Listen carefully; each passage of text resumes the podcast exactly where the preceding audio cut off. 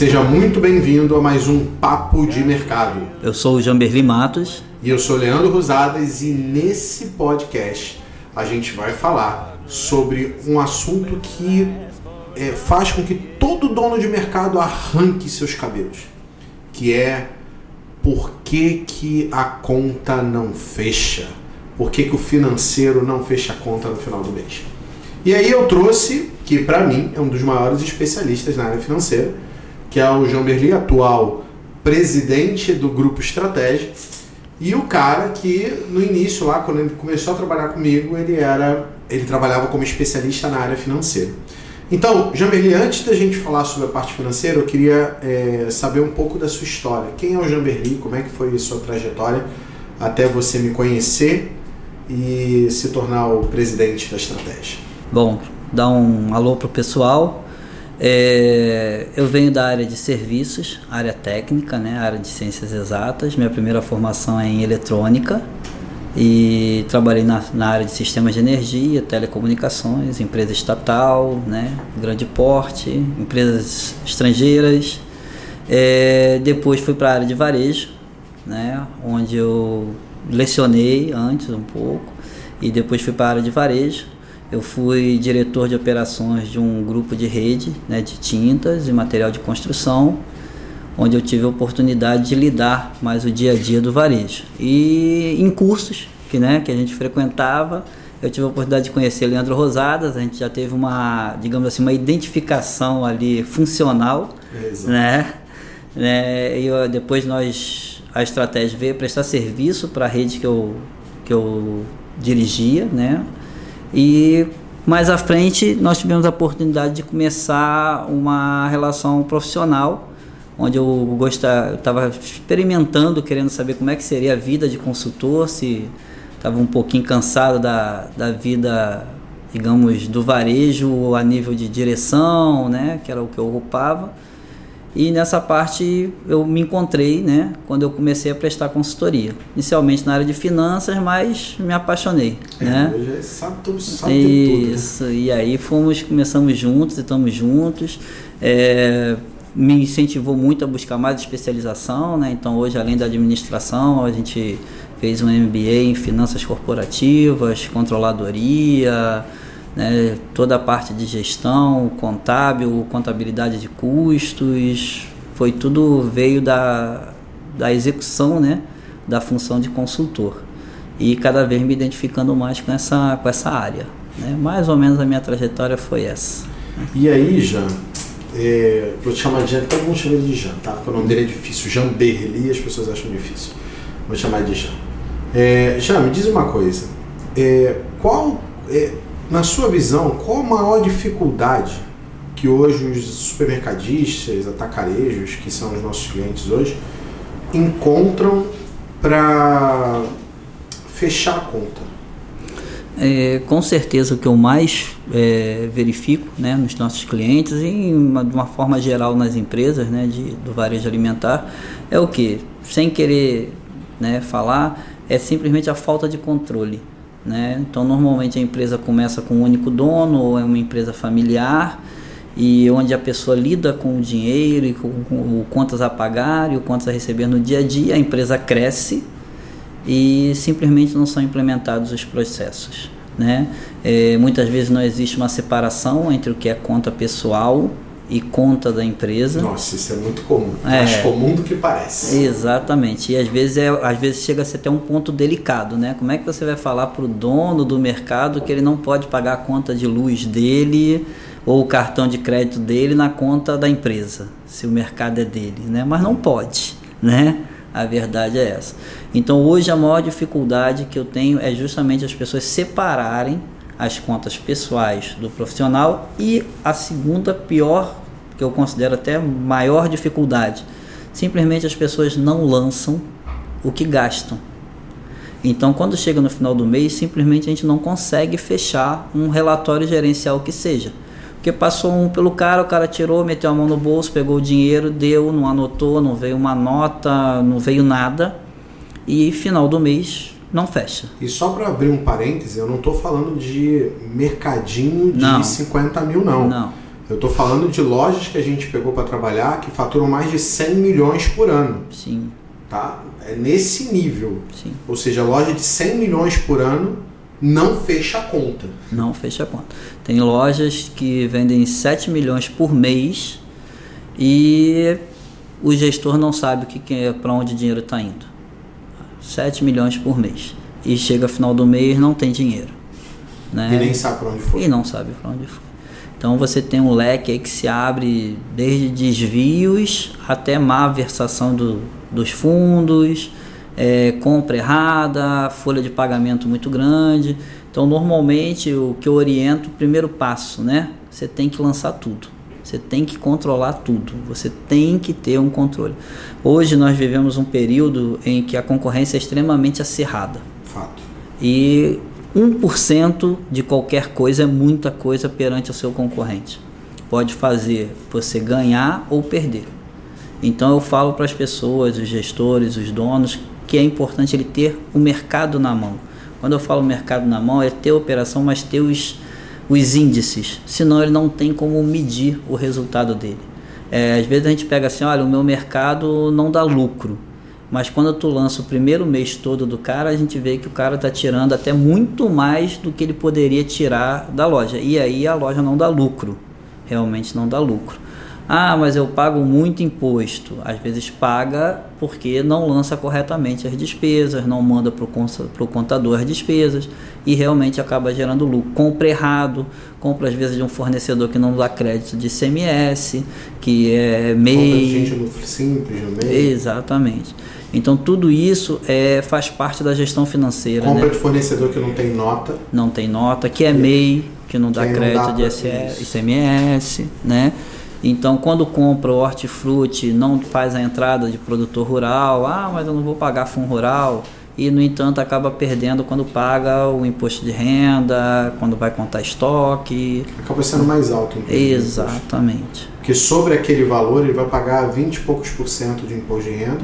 15, né? 15, mais 10. 15 mais 10. Então aí o cara é, não, não faz, e assim, a gente está falando de empresas de mercados que no lucro real, né? Sim, Então aí o cara é, simplesmente não paga os 2,30, eu acho que é 2,30 que é o imposto, é, sobre o valor da compra e paga 20 e poucos por cento sobre aquela despesa ali, porque 10 mais 5, né? isso. É, 15 mais 5, 15 mais, 10. 15 mais 10. 15 mais 10 de imposto de renda, fora a contribuição sobre, o, sobre aquilo que é mais 9%, porque ele acaba pagando isso sobre o valor lá que, o- que ele não tem como declarar aquela despesa, logo vira lucro. Sim, Se o cara não tem como declarar uma despesa, ela vira lucro. virou então o lucro. cara tem que se organizar para comprar tudo com nota, para conseguir declarar tudo e tal. É. Outra coisa que é muito comum que nós é, costumamos ver nas empresas é o que? É o cliente muitas vezes não contabilizar a despesa financeira dele. né? Então muitas vezes simplesmente ele não faz uma conciliação bancária, então nas despesas não entra quanto que ele paga de taxa bancária, quanto foi a taxa administrativa do cartão, se antecipou, quanto foi a taxa de antecipação, se usou cheque especial, LIS, seja lá o que for, quanto ele pagou. E clientes, relativamente clientes que às vezes têm um faturamento de 2 milhões e você vai ver tem uma despesa financeira de 25, 35 mil. E aí o cliente vai falar, ah, eu não tenho lucro, mas 35 mil ele está doando lá para o banco. Né? Por falta de controle, por falta de, controle, negociação. falta de negociação. É, é uma tarifa bancária extremamente alta e aí o cara não muda por, simplesmente por comodidade. Tem cliente que fala assim: não, mas o meu gerente é meu amigo há 10 anos. E há 10 anos o cara. Empurra nele. Exatamente. Né? Então o cara pode ser amigo, mas necessariamente você não precisa pegar, pagar a tarifa mais cara do mercado É isso. né? Taxas de cartão, ah, mas eu vou ter que trocar TEF, vou ter que trocar isso, mas muitas vezes você vai alongando um ano, eu já vi diferenças em torno de 170 mil em um ano se você trocar o TEF, trocar a taxa, trocar o domicílio bancário. Se você está disposto a não ganhar 170 mil, tudo bem, mas é um direito seu abrir mão de 170 mil, né? É, tem gente que gosta de. Exatamente. Tem gente que gosta de pagar 30 mil, 35 mil. Ah, mas estou enrolado, estou enrolado, então a gente tem que ter mecanismos para poder desenrolar. Né? Seja na compra, seja na gestão de custos, como é que está a minha folha de pagamento. é, É, no caso isso. de supermercado, a folha representa quase metade do custo total que a loja tem. Exatamente. Por isso é um dos custos que é mais visto, por isso se fala tanto de ah, tem que bater X mil por funcionário, tem que ter é, é, é, o parâmetro de X mil por funcionário em cada setor e não sei o quê. E se faz isso porque a despesa de pessoal, por exemplo, no supermercado é metade, quase metade do custo, se não a metade do custo. Sim. Então é, é, é a despesa mais importante. Ela é maior do que o imposto. E aí você tem que é, tentar trabalhar de forma a não ter gente demais. Né? Aconteceu aí, você está me contando, a gente nos bastidores aqui, o Jean estava me contando é, que teve uma loja aí que foi quantos embora que você mandou? 24. De quantos funcionários que tinha no total? 180. Mas por que mandou essa quantidade toda de funcionários? É, gente demais, sobrando, né? Desnecessária. Lojas com dois gerentes, três gerentes, um subgerente. É, ontem mesmo, né, visitando um cliente, é, quantos operadores de caixa tenho? 10.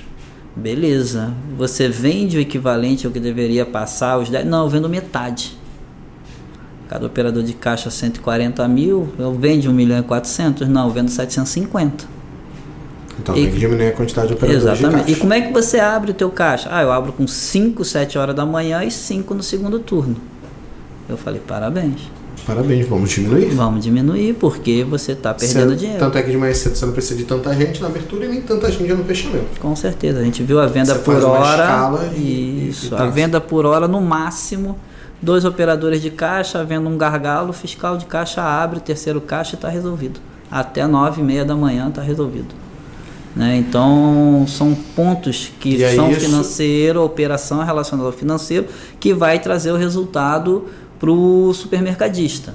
Né? Normalmente, o que eu percebo é que muitos supermercados eles cresceram né, devido a uma boa economia, um aumento de poder de compra. Só que quando nós tivemos uma crise, simplesmente todo mundo esqueceu de rever os seus custos.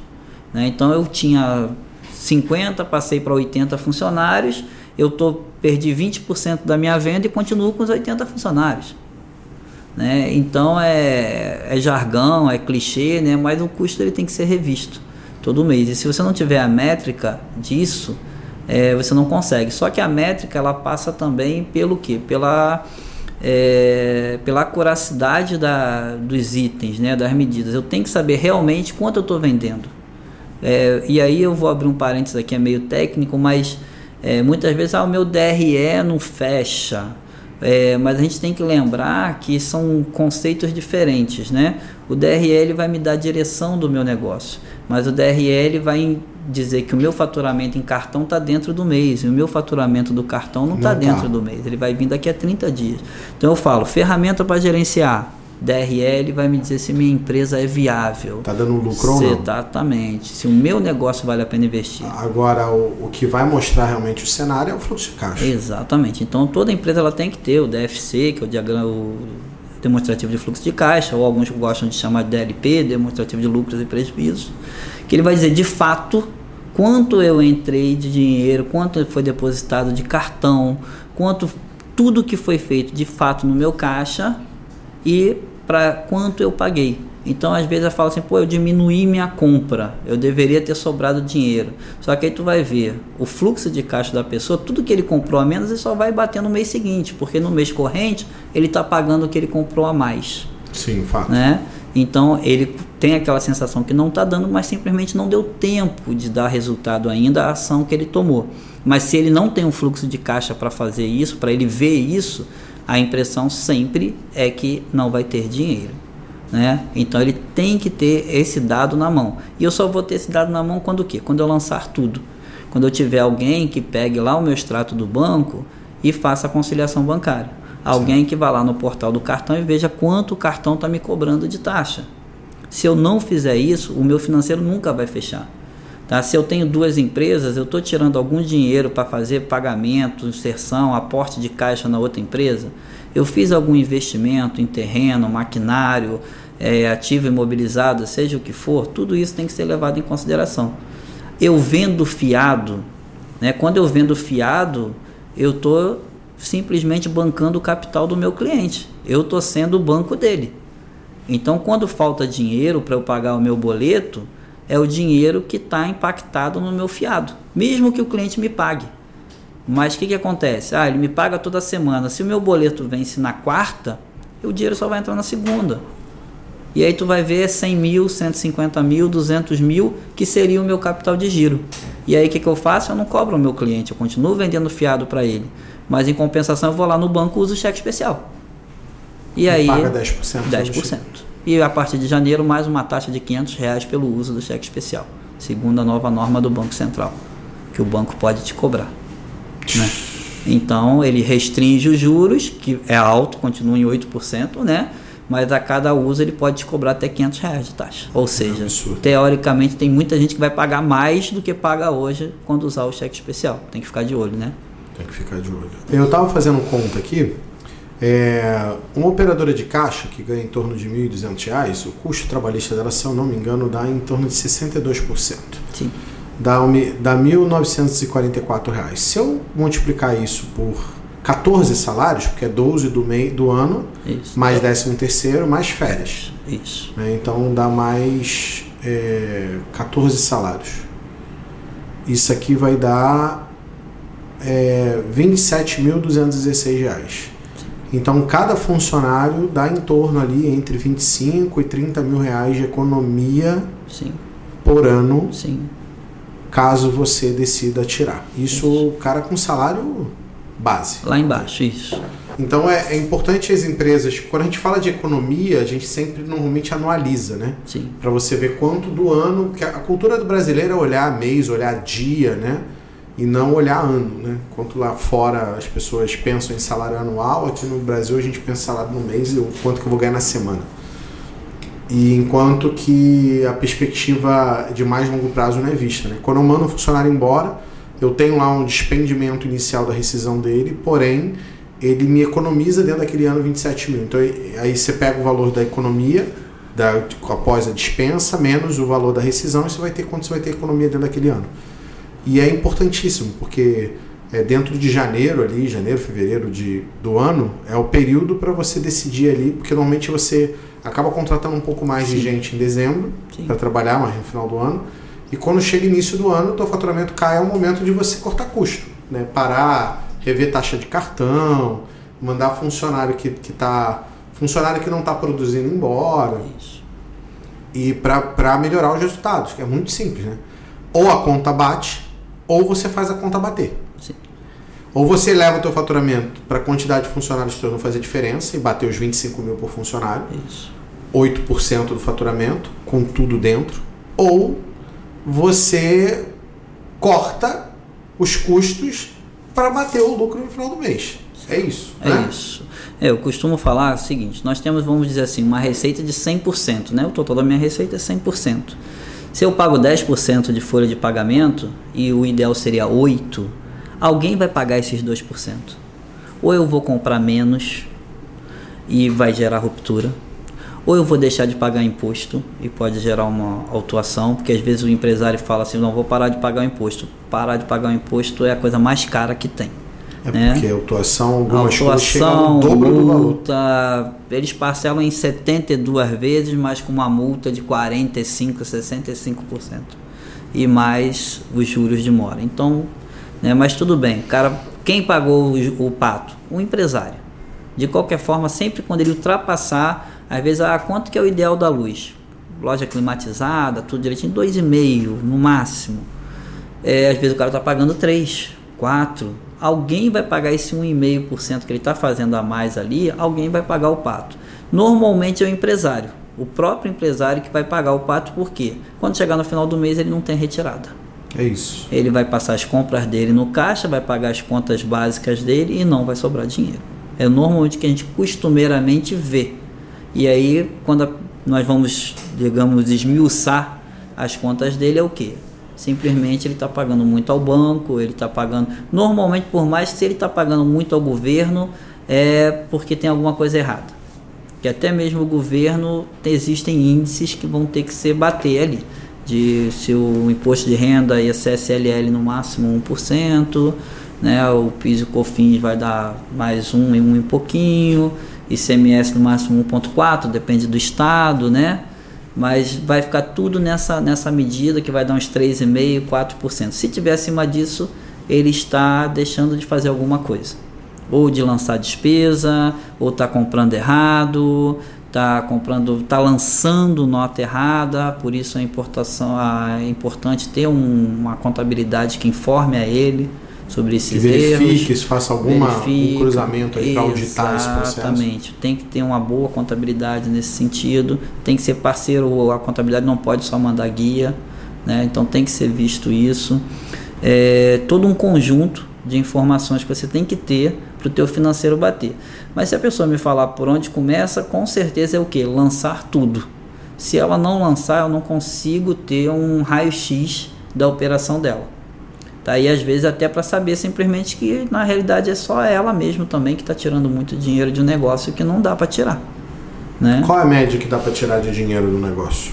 É, para o sócio em torno de 2%, dependendo do faturamento 3%, né? não, vai, não vai ser muito além disso. O supermercado como, como negócio é um negócio de volume né? Exato. Então, se eu sou pequeno, eu não posso ter grandes expectativas. Eu consigo até um percentual maior, né? Quando eu estou lá entre 200 até 500 mil, né? Eu até consigo um percentual maior de 5, 6%. É, eu já vi loja com menos de 100 mil bater é, 10. Sim, menos Mas de é 100 mil. Mas é porque não tem nem é. funcionário direito. Exatamente. Então, nesse momento que você cresce, é, você tem que atentar para isso. Tudo faz diferença para você quando você cresce né, a, vamos dizer, a administração familiar, ela tem que ser posta de lado. O cuidado com a loja não tem que ser posto de lado, né? O dono tem que estar tá ali na operação, mas sempre que possível ele tem que profissionalizar.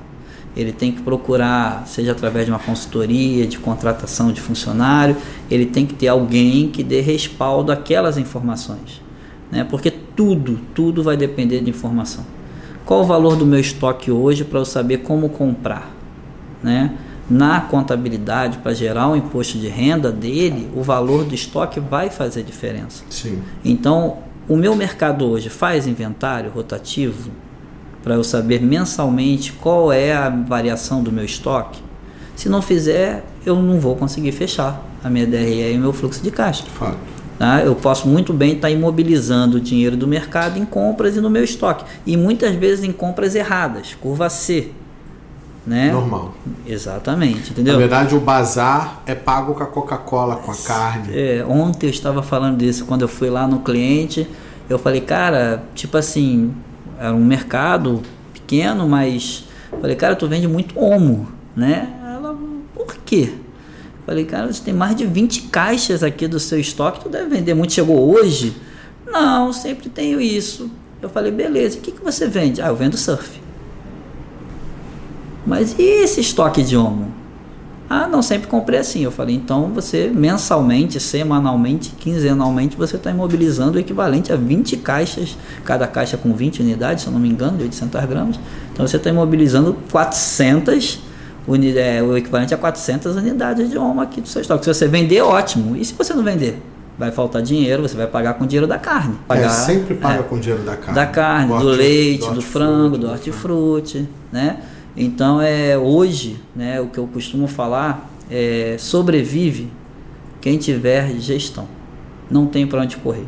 Eu posso estar no município mais afastado da capital é, no momento eu posso ser o único mercado da cidade, mas infelizmente eu vou te dar uma má notícia. A concorrência vai chegar. E vai te arrebentar. Com certeza. Com força. Tá? Se o que você faz é diferente hoje, não tenha dúvida, alguém vai te copiar. Então, se você não se reinventar continuamente, quando eu falo reinventar, é em tudo, né? Operação, marketing, finanças. Se você não estiver preparado para isso, é, eu costumo citar uma, uma das últimas pesquisas que houveram, infelizmente é um dado um pouco alarmante, né? se quiser, né? mas a última pesquisa diz que é, no Brasil né, nós precisamos de o equivalente a 20 metros quadrados de área de mercado para cada habitante, ou seja, são 20 metros quadrados de mercado para cada habitante. E o IBGE fala para mim que a última pesquisa diz que eu tenho 40 metros quadrados de mercado por habitante. Não precisa ser, né? Bom, se eu preciso de 20, eu tenho 40, 50% vai acontecer alguma coisa de ruim, né? E muitas vezes você vê isso, né? Às vezes a gente tem um cliente que ele fala, não, mas há cinco anos atrás eu vendia muito mais. Beleza. Mas e aí? Ah, mas abriu três mercados. E o que, que você fez? Nada, eu fiz a mesma coisa que eu fazia você antes. Você vai estar vendendo menos, você vai dividir de alguma forma. Exatamente, entendeu? Então eu sempre falo, gestão. O que vai fazer a diferença, o grande não vai acabar com o pequeno, o pequeno vai continuar existindo. Agora, se ele quiser continuar existindo, ele tem que ter gestão. Ele tem que fazer diferente o que o grande não faz. Porque se a gente for fazer igual o grande, o grande vai ganhar da gente. Então a gente tem que usar técnicas, nós temos que utilizar estratégias que façam com que o nosso cliente seja é, fiel à nossa loja, né? E nesse, nesse aspecto, né, apesar de eu costumo dizer que muitas empresas não, não fazem isso, mas deveriam fazer, né? É, no período de crise, né, toda administração ela deve ter um enfoque financeiro, infelizmente. Né? É fato. Então, nesse momento que a gente vive de grande concorrência, de saída de crise, graças a aí a tudo que está acontecendo, estamos saindo da crise, mas a verdade é que hoje a gente tem que ter um enfoque financeiro. Se o meu financeiro disser não, é para eu não fazer. Ah, mas é o negócio da China. Mas se eu não pagar o negócio da China, vira um mico da China, né? Isso aí. Então hoje a pessoa que não conhece o seu financeiro, ela sempre tá em algum ponto ela está perdendo dinheiro. Isso é fato. Tá? Ah, mas está tudo bem, está perdendo dinheiro. Ou está deixando de ganhar, se Sim. preferir. Eu né? já cansei de ver gente pegar o dinheiro de capital de giro e imobilizar em imóveis para comprar imóvel. Aí daqui a pouco o cara não tem dinheiro para pagar as contas, Sim. que é um primeiro erro, né? Eu normalmente costumo dizer ao cara que se cara, se você realmente for pegar porque é um bom negócio, é, financia essa porcaria desse, desse imóvel. Pega ele parcelado em 400 milhões de vezes e aí sim paga com um pedaço do lucro e não imobiliza teu capital de giro, porque daqui a pouco você não tem dinheiro para pagar as contas. Muitas vezes a gente, quando fala sobre a necessidade de capital de giro, aí às vezes até o próprio dono fala com a gente: não, mas eu pego esses 100 mil, esses 200 mil, se eu comprar, eu vou multiplicar isso, vou ganhar 30%, 40% em cima disso. É, aí eu normalmente falo exatamente isso. Você ganha se você vender, se Isso. você pagar. Porque se você não vender e não tiver dinheiro de pagar, não importa a negociação que você tenha feito. Ah, o cara me deu 3% de desconto. Às vezes o cara vai te cobrar 5% no, de multa no boleto, É isso. né? Então o capital de giro é importante. É importante que a empresa conheça a necessidade de capital de giro dela. 100 mil, 200 mil, 300 mil, isso não é dinheiro parado. É garantia de sucesso na gestão da empresa. Entendeu? Então quem não tem ainda a- o capital de giro, o ideal é que ele faça, chame de fundo de reserva, chame de capital de giro, mas que ele disponha desse dinheiro para no momento de pagamento de boleto, ou emergência, sempre acontece emergência, ele disponha disso, porque senão ele vai para o banco e o banco nesse ponto ele gosta. Ele gosta porque tu vai ser obrigado a assinar um contrato, pagar taxas, juros. Às vezes já, já vi casos, ah, o juro está pequenininho, mas eu sempre falo, por favor, veja o custo efetivo total, a 7, né? Porque às vezes o juro está pequenininho, mas depois que o cara bota Ele- taxa, ele bota imposto, taxa, bota imposto, bota juro, bota avali- seguro. seguro, avaliação de crédito, coloca tudo, seguro prestamista, e cada vez que você renova o teu cheque especial, o cara te cobra outro seguro prestamista, e assim vai. E aí daqui a pouco aquele jurinho, ah não, tá aqui ó, 199. Aí você vai lá ver no custo efetivo total 3.57. E você assinou porque você está precisando, você não vê alternativa, e nesse caso você perde. né? Então, caixa para fechar, você tem que ter controle, você tem que ter capital de giro. Você tem que comprar corretamente, você tem que ter o seu quadro de funcionários é, adequadamente feito para o teu faturamento, para a sua operação. É, normalmente, o teu financeiro, você tem que fazer conciliação bancária, tem que fazer conciliação de cartões, para que você tenha o conhecimento das taxas que você paga e até possa negociá-las. E se você não tem gestão financeira, você está correndo um risco desnecessário. Você está pondo o seu negócio em risco porque você não está fazendo a gestão financeira. E, infelizmente, muitas vezes, quando você percebe, pode ser tarde. Né? Porque eu costumo dizer o seguinte: quando eu faturo 100 mil, se eu errei 10%, eu estou errando 10 mil. Se eu faturo 200 mil, eu errei 10%, 20 mil, eu vou vender meu carro, eu vou colocar no lugar e está tudo certo. Agora, quando eu vendo 2 milhões e eu erro 10%, eu estou 200 mil. É dinheiro pra caramba. Será que eu vou ter um dinheiro desse na hora disponível? Se eu vendo 7 milhões, eu estou falando de 700 mil. Se eu comprei errado, se eu dimensionei errado o meu quadro de funcionário. Quando chega na hora de pagar um décimo terceiro, quando chega a hora de pagar férias de funcionário.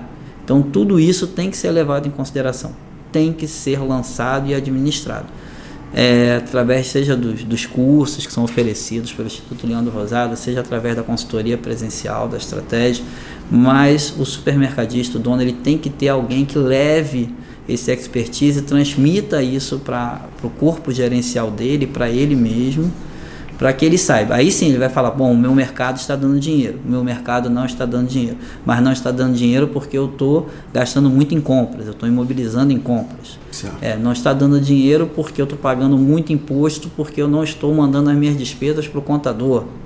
É, não está dando dinheiro porque eu tenho muito funcionário e as minhas lojas não suportam mais. Né? Então são decisões às vezes delicadas, né? Todo dono de mercado sempre brinco que tem sempre um coração muito grande.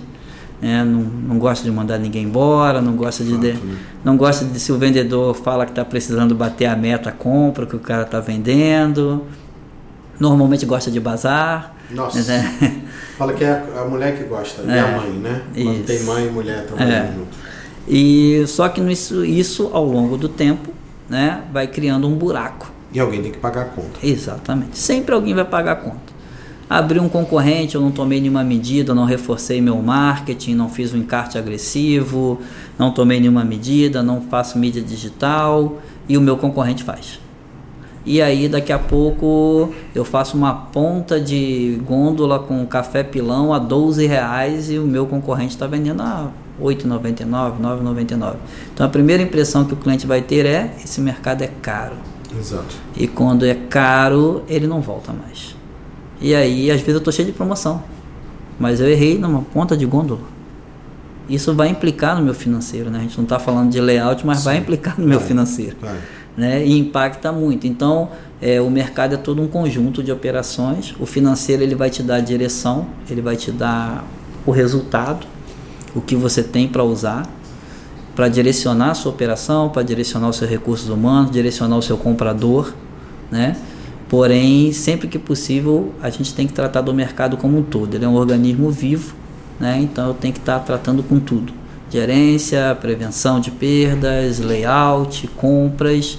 O financeiro ele vai te dar o resultado desse esforço todo. E aonde você tem que atuar talvez com de forma mais enérgica para conseguir o resultado. É porque tem que dar lucro de qualquer jeito tem que dar lucro. Não pode, ah, não vou dar lucro, vou dar lucro no futuro. Esquece essa porra. Não, tem que dar lucro. É, toda empresa, ela, a não ser do terceiro setor, né? Mas o conceito é muito claro. Toda empresa ela existe por um primeiro objetivo, que é gerar lucro. É. Não é dizer que somos capitalistas, ou somos, não. Mas quem abre uma empresa, seja no setor de comércio, seja no setor de serviços, é para que ela dê lucro. Ninguém abre uma empresa para dar prejuízo ou ninguém abre uma empresa para quebrar né? Só empresas do terceiro setor que tem, né, uma ONG, uma CIP da vida, que digamos ela chega num zero a zero. Mas mesmo assim precisa de dinheiro, né? Mas uma empresa em primeira instância, até para ela gerar bem-estar para os seus é, colaboradores, vantagens, ela tem que dar lucro. O empresário não consegue dar benefício para o colaborador numa empresa que não dá lucro. Né? Então é, é um todo. Né? Todo, todo mercado tem que dar lucro. Se não está dando lucro, tem alguma coisa errada. O, do valor que sobra de lucro, quanto é distribuído? É, é, como é que funciona a distribuição de lucro? Tem que reinvestir um pedaço, né? Sim. Um pedaço vai para os sócios, para pagar, pro, seja pro, através de Prolabore, seja através de, de antecipação, distribuição de lucros. E o resto? É, normalmente o que a gente sugere é o que? Vamos dizer que no, no apagar das luzes, né? Vamos aí que dê 5%, né? Então, normalmente se destina tá, de 2 a 3% para os sócios e do que sobra, normalmente um, um, um e meio eu vou reinvestir, vou transformar em investimento e o restante, meio por cento ou 1%, dependendo do faturamento, eu vou fazer a formação do capital de giro. Beleza. Até poder direcionar se eu cheguei. Eu fiz a minha conta, eu preciso de 500 mil de capital de giro. Então, do meu lucro líquido, eu vou formando um capital de giro. Atingir e não houve mudanças no meu status financeiro, eu posso pegar esse a mais que sobrou, eu posso investir, eu posso distribuir para os sócios também. Né? Não precisa. Agora tem, existem algumas empresas que têm algumas soluções interessantes. Tem, por exemplo, empresas que chegam em janeiro, elas abrem um investimento no fundo e onde elas fazem ali a, a prévia do 13 terceiro e elas todo mensalmente elas vão destinando um depósito aquilo ali. Quando chega em novembro, normalmente você não precisa fazer a 12 segunda aplicação, porque o que você já colocou já rendeu já é o suficiente para pagar o 13 terceiro da empresa toda. Perfeito. Ah, isso é um sonho? Bom, muitas empresas fazem, então não é um sonho. É, tem um, um mentorado meu do Vida Nova Supermercado, só que ele investiu em ações. É, eu vou até ver para entrevistar ele aqui por aqui também. Mas ele conseguiu pagar o 13 terceiro todo só com rendimento. Sim. Mas aí ele investiu num, em coisas um pouco mais arriscadas, né? Não é, a gente, quando a gente fala botar dinheiro, é botar um título público que não tem praticamente risco. Isso, é. Mas é, o cara investir em ações, ele conseguiu um rendimento suficiente para pagar o 13 terceiro com, com rendimento e não com o capital principal dele que ele pegou e ele fez exatamente isso. Foi todo mês tirando o pedaço lá do, do provisionamento de 13 terceiros Isso, e é. tal. E para conseguir pagar e ficou feliz da vida porque ele conseguiu pagar com, só com rendimento. E isso é, é top da balada. Isso, isso ajuda bastante a É, levar se, a- se a empresa se dedicar nesse, nesse aspecto, ela vai, ela, se ela fizer né, aplicações mensais para alguma determinada direção, o que, que vai acontecer? Com o tempo, por exemplo, se eu conseguir pagar o 13 terceiro com 11 aplicações, mas eu fiz a 12 segunda, então quando vira o ano eu já começo com uma parte guardada. Perfeito. né? É então isso. ali vai entrar num ciclo. É, o que não pode acontecer é eu chegar ali e falar assim, não, poxa, esse dinheiro eu vou ganhar comprando. E de repente eu não vender. E aí eu fico sem o dinheiro que eu tinha guardado, sem o capital de isso. giro. Então a gente tem que ser muito cuidadoso hoje é, nesse aspecto. Né? Não vou dizer, ser um pouco conservador, né? dentro de um horizonte que é de extrema concorrência. Hoje o mercado varejista, né, o supermercado, ele talvez seja considerado a- um ambiente talvez mais concorrido né, dos segmentos de comércio.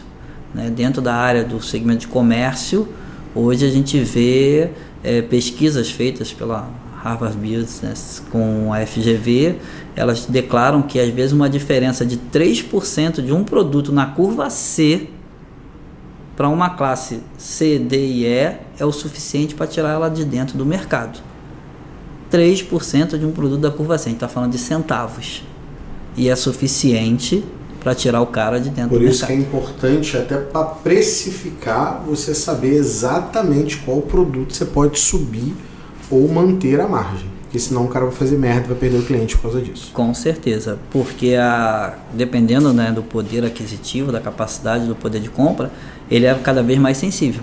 Né? Às vezes a classe A, a classe B, ela tem uma 15% numa curva C, ela não vai deixar de comprar. Né? Na curva A, sim, com certeza, mas na curva C ela não vai. Mas dependendo do poder de compra, uma diferença bem menor, 7%, 3%, já é o suficiente para tirar a pessoa de dentro do mercado. Então a gente tem que ter esse, esse viés né, é, financeiro de reserva para que a gente possa tomar as decisões. Né, a- digamos assim, a contabilidade de custos. Né? Sim. Eu tenho que ter o controle total dos meus custos para que eu possa saber o que, que eu posso fazer a nível de precificação, promoção. Quanto mais eu dominar os meus custos, mais fácil fica para eu tomar minhas decisões com relação a marketing, eh, como ser mais agressivo, como chegar junto. né? A gente aqui faz o dia a dia, a gente sabe eh, como ele é eficaz. Né, mas também tem que ser feita uma boa precificação. Se eu só seguir o meu concorrente sem nenhum tipo de estratégia, eu vou Dá quebrar. merda, dá merda. Exatamente, entendeu? Então tudo existe uma estratégia que passa pelo financeiro. Não tem jeito. Se eu não conseguir visualizar os meus custos, eu posso dar com a cara na parede.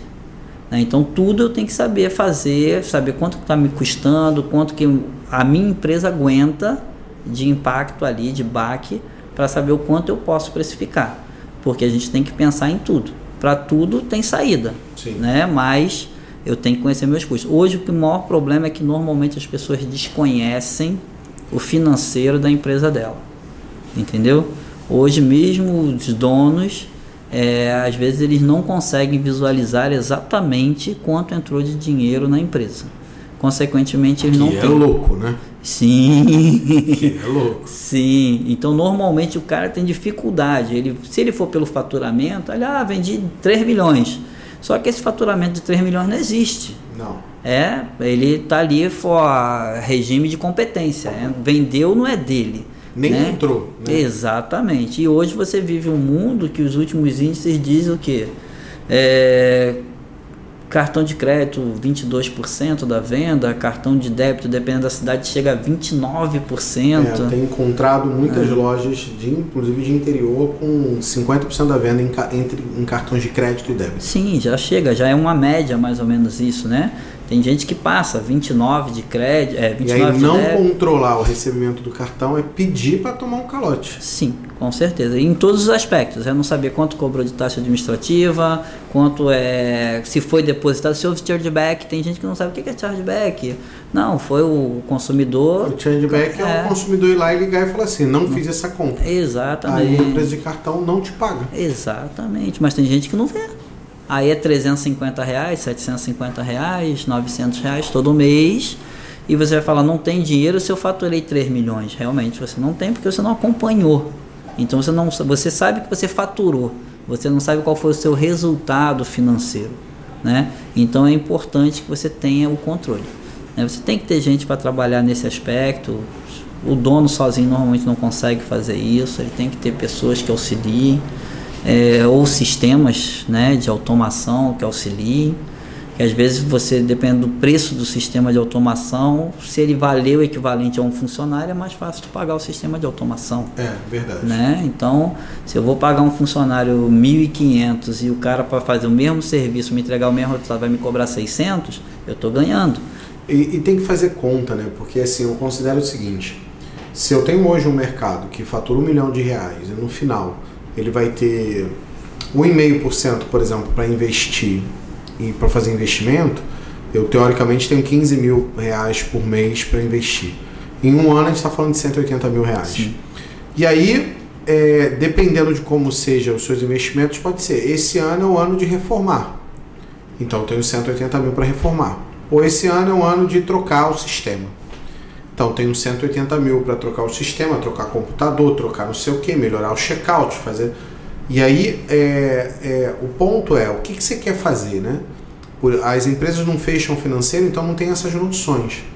E aí elas não sabem como que vai fechar a conta no final. Como ela não fecha a conta, ela não sabe nem se você pode investir ou não. E se aquele investimento vai quebrar ou não. Normalmente o dono de mercado vai lá e faz na porrada. Sim, E se alguns eh, se dão bem, outros se ferram quase na proporção 50-50, quase na proporção Exatamente. 50-50. Agora, se ele tiver o financeiro bem estruturado, no mínimo, pelo menos uma DRE, para quem não sabe o que é DRE, é demonstração de resultado do exercício. Né? Basicamente é você pegar a sua receita, diminuir os seus impostos, você vai ter lá a tua receita bruta, diminuir o teu custo de mercadoria vendida, que contabilmente ele é calculado baseado no teu estoque, mais suas compras, menos, menos o valor que, que teve de perda, blá, blá, blá. aí tu vai chegar lá no notas valor canceladas. notas canceladas, vai chegar no CMV. Mas, de forma pra, gerencialmente falando, você pode pegar quanto deu de custo lá no teu sistema, vai te dar lá quanto você vendeu e quanto você teve de custo daquela venda. Que, por exemplo, vamos dizer que você vende um milhão de reais, receita um milhão, pagou ali é, 3% de imposto, dá menos 30 mil, e aí caiu para 970. Você vai ter de custo de mercadoria vendida em torno de 70% disso. Se a tua margem for 30, estou estimando em 30. Aí você vai pagar ali em cima dessa despesa, dessa, desse custo de mercadoria 700 mil, então 900 e, e 30, 970 menos, menos 700 vai sobrar 270. Aí desses 270 você tem a média de custo de, de despesa né, em torno de 18% ali, então vai dar menos 180 mil. Aí dos 270 vai diminuir 180 mil, Vai dar 90. vai dar 90 mil. Aí do, em cima desses 90 mil você vai, vai pagar um imposto de renda. Sim. Não é isso? Isso. Sobrou dinheiro pra caramba, É, né? Sobrou. Por que que sobrou? Tá, tá dando 9% ali de lucro antes do imposto de renda, do LAGIR, né? É. Ou famoso conhecido EBITDA é, a nível americanizado. Sobrou 9% na minha conta. Por quê? Porque eu estou considerando que você tem uma margem de 30%. E eu estou considerando que você não, não. Eu não considerei perda. E eu também não considerei ali no meio do caminho que. é, que você não. que o teu. É, assim, que a sua margem realmente é 30, né? E sua despesa é 18. Porque o que normalmente a gente encontra é a empresa que tá com que chega a ter 30, quando ela for olhar a despesa dela, tá em 23. 23, exatamente isso que eu ia falar. Não, normalmente não está abaixo de 23. Porém, eu tenho lojas que tem despesa em 18. Sim. Só que aí a margem dela é 25. Será que eu não conseguiria pegar a loja de 18 e botar a margem dela de 25 para 30? E a gente já fez isso e sabe que dá para fazer. E por que não pegar uma loja de, de 23 despesa e cair ela para 18? Porque normalmente é 23 já com imposto, né? Já. Mas, mas ah, alguns chegam em 23 mesmo. Chegou lá, a despesa do cara tá em 23%. Sim. Então, assim, no final a é uma conta de português que você consegue fechar. Eu, eu acabei de fazer de cabeça a conta. Então, é, eu, que- e eu quero saber se você está me assistindo, você faz isso. Se você fecha a conta, coloca aqui, hashtag eu fecho a conta. Tá? Bota aqui, ó, hashtag eu fecho a conta. Bota aqui embaixo no campo de comentários. Eu, eu vou descobrir que tem, vai ter menos gente botando hashtag eu fecho a conta do que a quantidade de gente que visualizou o vídeo, mas tudo bem. Mas basicamente, o que eu quero é que você aprenda a fazer esse processo. Né? O- as DRS do supermercado, inclusive, tendem a ser até um pouco mais é, rebuscadas, porque alguns, em vez de botar receita, bota o faturamento dividido por departamento. Sim, sim. Aí coloca isso para você ter uma visão é, a nível de quanto está entrando por cada departamento. Alguns fazem um fechamento paralelo fazendo por forma de pagamento. Então, assim, tem várias formas de você montar o mesmo relatório gerencial. O fato é, você tem que fechar a porra da conta, pra você saber se está dando lucro. E se estiver dando lucro, você tem que ter um cuidado para você não estourar teu caixa, porque o- assim, o que faz você quebrar não é não dar lucro e sim não ter caixa. Exatamente. É o que você não vai ter dinheiro para pagar as contas, É o descontrole que leva à quebra. É, eu gosto muito de. Você falou uma coisa e a gente acabou que não, não avançou, mas existe uma, uma técnica que eu chamo a regra do 1%, que é capital de giro é formado a partir de 1% do faturamento. Só que para isso tem que estar dando lucro. Né? No final você falou, ah, 1% é para compor o capital de giro. Isso. Então a regra do 1% é todo mês você separa 1% do faturamento e guarda ele, porque ele vai ser o que você vai compor o teu capital de giro. Isso é uma coisa que eu acho bacana de, de compartilhar. A regrinha do 1%. É, a, outra, a outra coisa bacana, então, entenderam o que eu falei? Então, pega lá todo mês, separa 1% do faturamento, esse 1% vai ser o que você vai somar e compor para você chegar no capital de giro. Quanto tempo demora para montar um capital de giro? O capital de giro que eu considero mínimo para uma loja é de 10% do valor do faturamento. Sim. Né? O que, por que 10%? Porque 10% você consegue pagar os boletos com fluxo de caixa sem grande dificuldade. Sim. Então, se você aplicar a regra do 1%, em 10 meses você tem capital de giro suficiente para pagar os boletos sem dor de cabeça. Isso. Sem, sem muita loucura. A não ser que você, sei lá, não controle. E aí, quando quando a gente fala em controlar, o financeiro tem que se comunicar com compras para o cara saber quando está caindo e quais dias são dias mais críticos, com faturamento mais. Com despesas mais altas, para o cara não botar boletos naquele dia. Isso, a existência Dias de um pagamento de imposto, né? Fazer uma agenda financeira. É, um calendário financeiro, calendário uma financeiro, agenda isso. financeira. Basicamente, tem os dias de pagamento de imposto, o dia de pagamento de folha, são dias onde normalmente tem um, tem um valor mais alto de pagar naquele dia. Sim. Então, são dias que, que você sacrifica muito caixa. Então, são dias que, se possível, não coloque boletos para cair naquele dia. Como eu faço para fazer isso? É só você ver quando cai a mercadoria e negociar com o cara a data que vai cair o boleto. Exatamente. É que ninguém faz essa porra, ninguém quer Uhum. negociar a data do Tem boleto. que negociar. Tem que é negociar. importante que o Leandro falou, até no cálculo do. Quando a gente faz o DRE, essas coisas, é, ele tipo assim, ele está atribuindo uma margem de 30%. Mas é, vou abrir um parênteses nesse sentido, porque muitas vezes quando a gente chega no cliente, mesmo quando o cliente tem o sistema, tem tudo, né? E às vezes o sistema indica lá uma margem de 30%. E só que depois que a gente trabalha mercadológico, trabalha entrada de nota, acerta né? os custos. Isso. É, só vou exemplificar um caso que aconteceu especificamente comigo. Eu cheguei num cliente que ele tinha uma margem lá indicada no sistema de 31%. Eu falei, fantástico. E o cara falando comigo já 3 milhões e não tá dando. Tô devendo uma pilha de boletos lá do lado em atraso. E 31% de margem. Eu, tá bom, né? Vamos ver o que está acontecendo. Ele está comprando muito, né? É, aí passa um montão de coisa, né? Ainda mais o cara do financeiro, né? Passa um montão de coisa na cabeça. E a primeira coisa que eu fiz, como a gente bate muito nessa tecla, fui naqueles setores que realmente movimentam o mercado. Então fui lá, frios, laticínios, fui no açougue. E para minha, para minha surpresa, quando eu cheguei no açougue, é, sei lá, tipo contra filé com custo de sei lá, 99 centavos o quilo. Que isso, gente? É. é chã, patinho, ou seja, praticamente todo o açougue com custo zerado. Então a margem do cara no açougue era 98%. Que é exatamente o setor que representa 25% da, da loja. Exatamente. Então eu, tipo assim, eu falei, vou fazer um teste.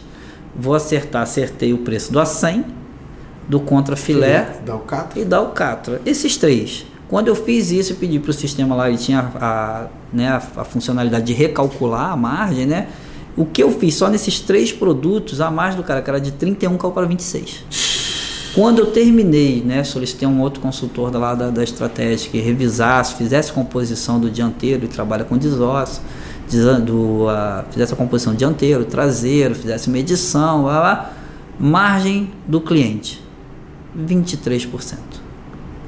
E ele, na cabeça dele, ele estava sobrando 31 e estava 23, ou seja, ele não ia conseguir pagar as contas nunca. É sem acuracidade no, nos custos de produto da merda. Exatamente. Por isso a importância de você medir, saber e ter o teu fluxo de caixa, porque também se você souber tudo que entrou e tudo que saiu, você vai saber a tua margem real dentro daquele mês. Sim.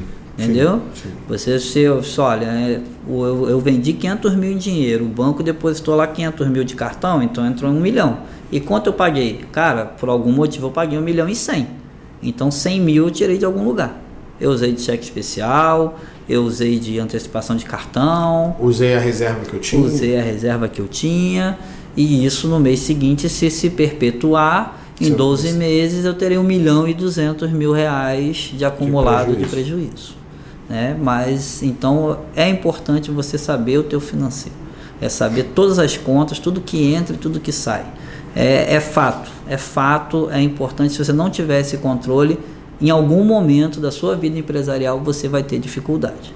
É a triste notícia que eu vou te falar. Pode estar até tudo bem hoje, mas em algum momento você vai ter dificuldade. Se você tivesse que dar três sacadas para quem não fecha as contas ainda, e queria aprender a fechar as contas, quais seriam as três coisas principais que você considera que ele tinha que fazer? Três dicas, três sacadas que eu acho que seriam, sejam o essencial dentro de um negócio. Primeira, e eu acho que é a mais importante de todas, lançar tudo. Fato, né? Se eu não lançar todas as minhas despesas, né, minhas entradas e minhas saídas, eu nunca vou conseguir fechar a conta. Não importa, é dois reais, é dois reais. Mesmo que seja no universo de 3 milhões. Se você quer um resultado correto, você tem que lançar. Então, primeira sacada, lança tudo. No seu sistema, na planilha, no bloco, mas que você chegue no final do mês, você consiga somar tudo e dizer, eu paguei X e eu recebi Y. Quanto é o resultado de X menos Y? É o R, que é o meu resultado e eu tenho que ter isso ou no cofre da empresa ou no extrato do banco. É fato. Então a primeira sacada para organizar, lançar tudo. Lançar tudo. Segundo item, que vou subdividir ele em dois: conciliação bancária e conciliação de cartão. Não tem jeito. Em algum momento a administradora de cartão vai errar, seja intencional ou não intencional, ela vai errar só que normalmente ela não erra a seu favor, ela erra a favor dela. Então tenho que fazer a conciliação. Banco, a mesma coisa.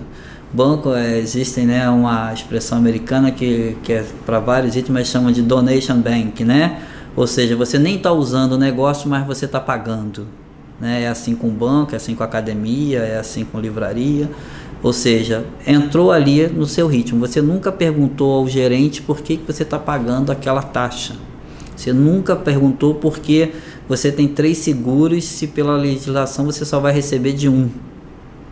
Então, tudo isso você tem seguro na Caixa Econômica, no Itaú, no Bradesco, no Santander, só que só um vai te pagar, infelizmente. Quando você receber de um, você mata as outras apólices. Ah, é? Sim, entendeu? Só se tiver né, coberturas diferentes, mas normalmente os bancos sabem disso e não fazem isso. Né? Então, é, então faça a conciliação bancária, faça a conciliação de cartão. Eu tenho certeza que dependendo de como esteja o seu resultado, isso pode impactar de meio a 1,5% no seu resultado. Tá? Porque nós não podemos ter despesas financeiras maiores do que 1%, no máximo 1,5%. E às vezes o cara está pagando 2%, 3%. Se tiver, a gente tem que corrigir isso comprar, pegar nossa dívida bancária, pegar um empréstimo a juros menor e zerar essa dívida bancária. É muito comum, já vi muita gente falar assim: ah, eu peguei um empréstimo com juros baixos para pagar o meu limite que eu estava usando, que eu pagava 14%. Ótimo, mas você pediu o gerente para cancelar o limite? Ah, não. Então daqui a três meses você vai estar tá pagando a prestação do empréstimo e mais o que você está usando de limite. Infelizmente é uma realidade.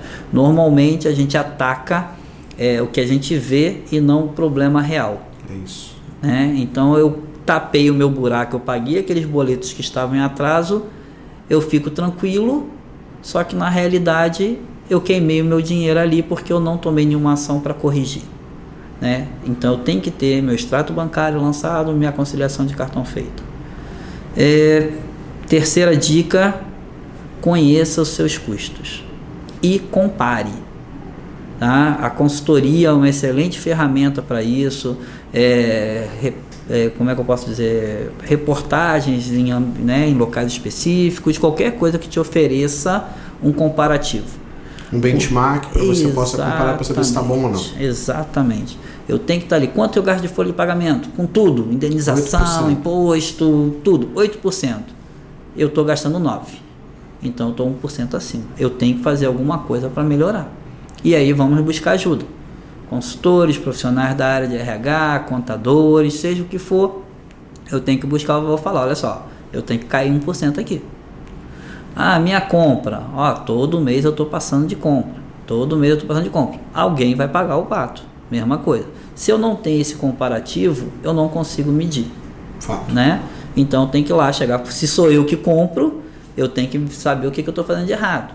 Né? Eu, às vezes eu costumo falar com o dono né, e tal. Olha, curva C não precisa atender vendedor.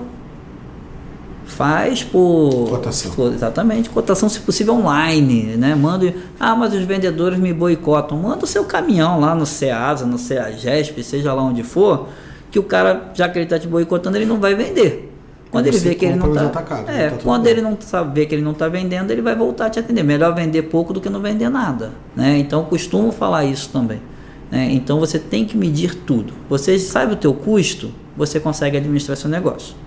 É aquela velha máxima de Alice nos país da, no País das Maravilhas. Né? Se você não sabe para onde você quer ir, qualquer caminho serve. É isso. Né? Então, se eu não sei quais são os meus custos, qualquer direção que eu cair vai ser o que der. Vai ser aquele Deus nos acuda de todo final de mês. Ó, tá faltando dinheiro. Ó, tô no cheque especial. Ó, vendi meu carro para botar aqui dentro da loja, o dinheiro já acabou. Ó, eu tinha um terreno, coloquei aqui e já vendi. Então, às vezes, nós temos que saber o controle disso para saber até onde vale a pena. Eu vou dilapidar o meu patrimônio que eu conquistei ao longo de 30 anos de mercado, quando eu não tinha concorrente, quando eu vendi o preço que eu queria, quando a inflação era alta e ter estoque era vantajoso, né? Então, todas essas épocas que, é, de alguns anos para trás, né? Que existiam, mas que mudou. Né? O dono de mercado, o empresário, de uma forma geral, ele tem que se atualizar como todo mundo. Vamos ser saudosistas e ter saudade de alguma época daquela, se é que vale a pena? Tudo bem. Mas para o negócio ser lucrativo, eu tenho que me atualizar. Eu tenho que trabalhar com as ferramentas mais modernas e com a expertise mais moderna que tiver no momento. Quem é? É isso. Quem é o melhor? Leandro Rosadas. Eu tenho que trabalhar com Leandro Rosadas. Ah, é, mas ele é caro? Não, ele não é caro, é investimento que eu estou fazendo. Ah, mas eu não consigo. Eu tenho 1,5% para poder investir. Exatamente, eu não consigo, não me adapto online. Beleza, Leandro Rosado, você tem uma consultoria presencial?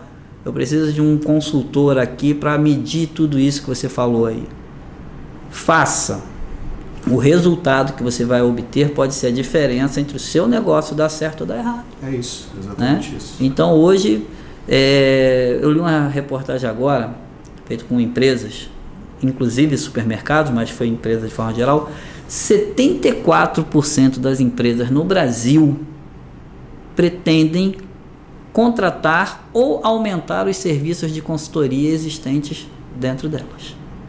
Então, será que 74% das empresas no Brasil estão erradas? Estão erradas? Não, é, em São Paulo, por exemplo, boa parte dos supermercados tem alguma consultoria dentro. Sim. Porque é importante, os caras entendem que isso acaba ajudando eles a terem um, a economizar tempo, né? Sim. É, mas eu normalmente recomendo que o cara busque alguém que seja especializado dentro do setor e não fique buscando qualquer um. Né? Então eu vejo muitas das vezes o cara assiste minhas sacadas, segue as coisas que eu estou falando e contrata uma empresa de consultoria que não tem nada a ver com as coisas que eu estou dizendo. Aí o consultor lá diz o que eu estou falando, ele não tem resultado, fica frustrado com a consultoria e fala: a consultoria não funciona. É muito comum. Mas é, a pergunta é, por que, que ele foi procurar outro, né? Eu sempre me pergunto isso, mas tudo bem, né? Vida é. que segue. Não, eu, eu venho de outros setores, então eu posso dizer isso, né? Eu vou dar só exemplificar, por exemplo, é, na parte de tintas, material de construção, às vezes as nossas compras eram muito grandes, né? Mas, porém, é, o período de tempo também era maior. Então, se desse, desculpa, alguma cagada, é, você tinha tempo para consertar. No supermercado, não? No supermercado, a venda que eu perdi hoje, o consumidor não entra de novo. É isso. Né? Então, é, a títulos né, de ação, né, eu tenho que acompanhar minha venda diariamente, hora a hora, número de tickets, ticket médio, tudo eu tenho que acompanhar diariamente. Porque no mercado tudo faz diferença. Né? Lá no final do mês eu vou ter o meu comparativo mas eu tenho que acompanhar diariamente. O meu tempo de resposta tem que ser muito rápido. E normalmente muitas empresas ou profissionais eles não são acostumados com isso. Né? O cara, ah, meu, eu vendi fraco esse final de semana, eu tenho que tomar uma medida imediata para recuperar aquela venda, né? para eu trazer o consumidor, seja na forma de um dia D, de um saldão, de uma mega queima, eu tenho que ter mais de forma inteligente para que o meu financeiro não vá para o espaço. É isso. Né? Então é uma coisa aliada à outra. Então, se o consultor ou a consultoria ele não tem expertise, sempre pode deixar a desejar. Né? A gente não está puxando sardinha, ou até estamos puxando sardinha para o nosso lado, né? Claro. Mas o que a gente vê hoje dentro do, dos nossos clientes é uma necessidade específica do dono de supermercado. Se o cara não está acostumado com financeiro, tudo que eu falei aqui, o cara vai falar isso é loucura, como é que vocês vivem com isso, não sei o que lá. Mas hoje a gente compra boi dia sim, dia não. Compra carne dia e sim, dia não. Pagar. E tem que pagar. Eu compro leite toda semana. Eu compro. Todo, se eu deixar todo dia da semana, eu atendo o vendedor. Se eu não botar um limite, todo dia eu vou atender dois, três, quatro vendedores e vou comprar. Então, o nosso financeiro tem que estar muito ajustado. O calendário financeiro que você citou, a agenda financeira, tem que estar tudo muito ajustado. E isso é uma característica nossa, de supermercado, do hortifruti, do atacarejo, né? Então, se você não tem alguém muito comprometido contigo de ver esses números todo dia, o problema você vai ter lá na frente. Né? Não dá para a gente fazer, ah, é o mesmo, é o mesmo DRE os dados, o formato é o mesmo, mas não é o mesmo DRE é de um banco, não é. não é. o mesmo DRE de uma loja de roupa, apesar não de é. né, também ser muito agressivo, mas um estoque muito grande, não tem. Entendeu? Ah, como é, que eu, como é que eu vou diminuir o meu mix? Eu estou com um mix muito grande, mas será que tá? Qual é a métrica que eu vou usar? Quantos SKUs por metro quadrado eu tenho? Porque é importante, eu sou a única loja do bairro, então eu tenho que ter um número de SKU maior para o cliente poder achar tudo que ele precisa dentro da, da minha loja. Senão ele vai se deslocar 2 km, 3 km, 4 km para comprar em outra loja. Né? Então tudo isso tem que ser visto do ponto de vista comercial, do ponto de vista financeiro. E aí só quem está dentro que vai te dizer. Quem está fora não vai. Se usar, corta aí o produto que tu vende menos. Às vezes o produto que eu vendo menos é o produto que faz o cliente vir na minha loja. É isso. Porque só eu tenho graxa de esponjinha bege e ninguém tem. Né? E vende pouco. mas o cara faz o restante das compras do mês dele porque eu tenho graxa de esponjinha bege. Né? E você tem que conseguir gerenciar esse mix e ao mesmo tempo não estourar o teu financeiro. Sim. E aí que é o desafio que as pessoas precisam normalmente de ajuda um pouco mais especializada para fechar esse essas pontas, né? Porque senão o negócio não, não fecha, no final é. das contas. Apesar de muita gente fazer de forma empírica, né? A gente tem que lembrar que existe uma matemática, é. Né? ciência né? trás. Existe um método e normalmente é, quem não está vivenciando isso se torna muito difícil para te dar essa solução de forma adequada. Né? Então faz parte do nosso trabalho financeiro, operacional, de comercial, né, como consultoria, como profissionais de consultoria do setor, fazer isso. Né? Mas, nesse momento, firmo a minha primeira dica, lança tudo, tudo que entra, tudo que sai, é, verifica seus custos, cartão, banco, e verifica como é que está o benchmark dos seus custos. Quanto que eu estou gastando com pessoal, quanto que eu estou gastando com despesas é, administrativas comerciais, quanto que está minha despesa financeira, quanto que eu estou pagando de imposto e quanto que eu estou gastando de marketing e quanto que eu estou é, tirando para os sócios. Eu acho que é a primeira medida. Pode parecer um pouco complexo, mas vai ser muito bom para vocês. E o resultado, uma vez feito isso, eu conheço muitos donos de mercado que hoje eles já não vivem mais sem essa informação. E até onde eu sei, eles estão ganhando mais dinheiro. Fato. É isso. Então, gente, é, obrigado aí por vocês terem assistido o, esse papo de mercado com o nosso o meu presidente aqui da estratégia. E caso vocês tenham alguma dúvida, coloque aqui embaixo. Se vocês tiverem é, perguntas para vocês, coloque aqui embaixo. Não deixe de curtir e compartilhar esse vídeo. E também de você se inscrever no canal caso você não esteja inscrito e ativar o sininho, porque senão você não vai receber as próximas postagens que eu estou fazendo. Tá bom? Espero que vocês tenham gostado e a gente se vê no próximo Papo de Mercado. Valeu!